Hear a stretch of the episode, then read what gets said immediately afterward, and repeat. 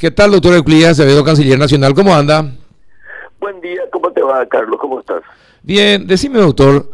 Eh, estamos viviendo los últimos días del Mercosur, este, esta creación que es muy particular porque se tenía mucha esperanza, pero finalmente se quedó en esperanza. Ahora que Uruguay decidió empezar a hacer negocios de manera bilateral. Yo no creo que sea tal como decís. Si bien es cierto, eh, la filosofía fundacional del Mercosur no se tradujo hasta hoy en una realidad tangible, debemos reconocer que el Mercosur hoy es una marca, es una marca apreciada, codiciada y muchos organismos quieren negociar con el Mercosur. Yo creo que lo que planteó ayer el Uruguay eh, es una de las muchas crisis por las que pasó el Mercosur. El Uruguay reivindica su derecho a negociar solo, pero eso lamentablemente va en contra del protocolo de Europreto y del artículo 37 del Mercosur que dice que todo hay que hacer por consenso y en bloque. En eso está nuestra fuerza. Eso no quiere decir que no sigamos discutiendo, discutiendo eh, alternativas para un mejor para un mejor negocio internacional. Y yo no creo que el Uruguay abandone el Mercosur de hecho lo dijo claramente. Y vamos a seguir hablando no hay mayores inconvenientes porque claro la reunión de ayer fue un poco ríspida pero creo que al final este, las cosas no pasaron a mayores. Y creo que el semestre que va a conducir el Brasil va a ser un semestre de mucha reflexión y de acuerdos más inteligentes.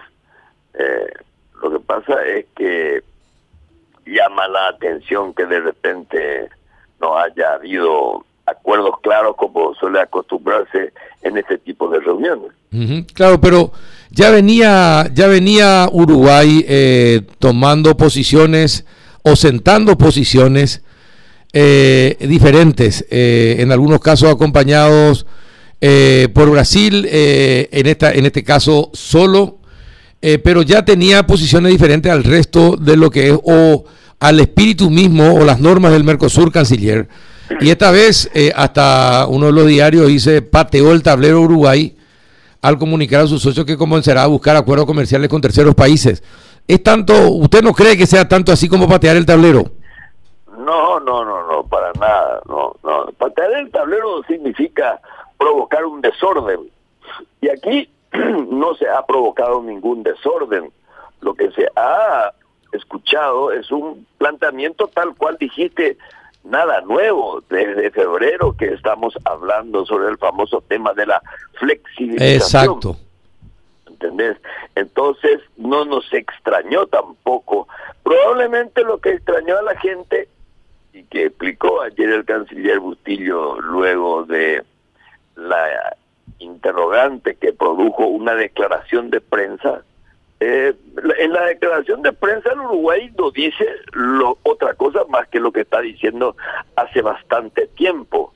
Lo que pasa es que eh, se dijo en un medio de prensa pudiendo haberlo dicho en la propia reunión. Eso es lo que quizás llamó la atención pero eso de patear el tablero como para descomponer todo, eso no es así. Yo no lo veo así. Eh, lo veo con más calma, con más prudencia, y ellos tienen el legítimo derecho a hacerlo. Y de la misma manera que Paraguay sigue siendo firme en su concepción de la negociación en bloque. Hace 31 años Paraguay renunció a su legítimo derecho también de negociaciones individuales para acogerse a la voluntad del Mercosur. Sí, ahora, y, pero teniendo en cuenta la posición de Brasil y Uruguay, y Uruguay dio un paso más eh, ayer que Brasil, ya no se quedó solamente en la flexibilización, sino en el anuncio de que va a comenzar a negociar bilateralmente en cuestiones que le interesan fuera del Mercosur. Eh, si le sigue Brasil, ¿qué pasa después con Paraguay, Uruguay y Bolivia?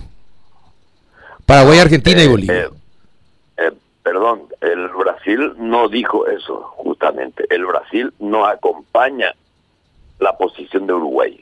Parecían que estaban de acuerdo los ministerios de economía, pero ayer Itamaraty fue muy claro, no, no, eh, el canciller Franza, que es un diplomático de carrera y de mucha potencia diplomática, eh, sostuvo, él no concibe el Mercosur de A3 o de A2, él concibe el Mercosur de A4. Y yo creo que en este semestre, a cargo del Brasil, vamos a ir afinando los lápices, porque finalmente algunas negociaciones que quiera hacer el Uruguay a lo mejor nos conviene a nosotros y le acompañamos, porque ellos siempre dijeron, nosotros querríamos que todos nos acompañaran. Bueno, lo que sucede es que el, el, protocolo de Europreto dice que cualquier negociación que se haga tiene que ser por consenso y en bloque. y eso es lo que probablemente el Uruguay dice que, bueno, ya no quiere más. En todo caso, vamos a modificar el tratado, pero eso va a llevar también su tiempo, pero yo no creo que la cosa sea tan tan tan grave. Ahora, ¿no te parece tan grave, pero por qué fue ríspida entonces la reunión ayer? Y no por, por, por, por lo que te acabo de decir, que los que estábamos allí nos enteramos por un medio de prensa y, y, lo que ya sabíamos, ¿verdad? El famoso eso de por qué te pasa de contrabando lo que puede pasar por la aduana, Eso nomás. Eh, eso... Tampoco hubo insultos ni agresiones para nada. Bustillo es amigo nuestro, es un hombre muy educado, muy simplemente que llamó la atención, como diciéndole, como le dijo Felipe Solá, bueno, nos hubiera gustado que esa posición que todos conocemos eh, lo hubiera dicho aquí y no no por la prensa. Es, todo lo que sucedido. Ahora, la misma cosa le dijo el canciller Franca. No está Uruguay, según tu criterio, no está buscando irse del Mercosur. No, no, obvio Jota. No, nadie está en condiciones de marcharse del Mercosur. Además te voy a decir, yo creo que hay convenio hoy día que tiene que, que tiene que exigir de nosotros la máxima energía. ¿Cuál es el acuerdo entre Mercosur y la Unión Europea? Que solo basta firmarse, porque finalmente la famosa solidaridad internacional es relativa, porque el proteccionismo sigue estando a la orden del día y con el Mercosur creo que se ha disminuido bastante ese proteccionismo que siempre perjudica a los países con mayor capacidad de producción y de exportación. Eh, eh, yo no, no, no, no se va a ir jamás, jamás. Ahora, ¿para Uruguay crees que la flexibilización es China? Probablemente, probablemente, probablemente.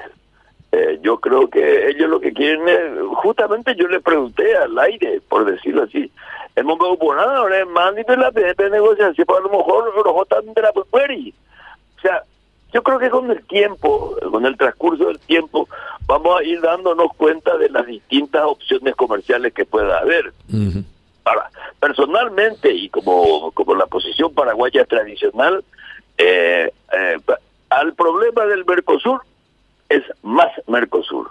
Lo peor que se puede hacer es abandonar un bloque, que repito, es una marca, es un beneficio para todos. Fíjate vos, eh, para Paraguay el 66% de sus exportaciones está del Mercosur. Sí. No, para Paraguay y Uruguay el Mercosur era favorable. Ahora, lástima que no los países grandes no cumplieron nomás con Paraguay y Uruguay. Eh, pero en fin, eh, eh, abandonarlo no sería lo mejor ni lo más prudente en este momento.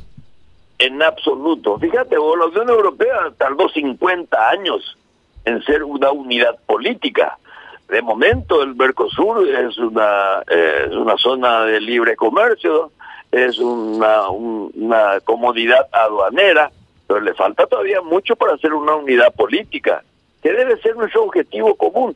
O sea, me explico, Carlos, mm. ¿Para qué pico nos reunimos ayer por la tarde con Chile, con Colombia, con Bolivia, con el Perú, si es que no vamos a consolidarlo. El objetivo es la integración, el objetivo es la regionalización, pero no solamente del comercio, sino que también de la cultura, de la ciencia.